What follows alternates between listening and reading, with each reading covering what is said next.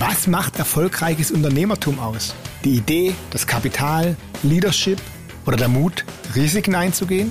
Wer ständig hadert, zaudert und immer das Haar in der Suppe sucht, um sich ja nicht entscheiden zu müssen, der wird sich schwer tun, ein Unternehmen erfolgreich aufzubauen.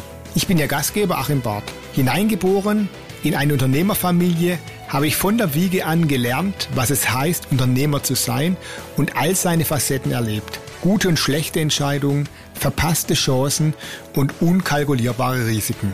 Begleiten Sie mich in diesem Podcast, wenn ich mit Menschen aus unterschiedlichen Bereichen spreche, die als Unternehmer, Sportler oder in anderen Bereichen ganz außergewöhnliche Erfolge feierten, aber auch harte Misserfolge verkraften mussten.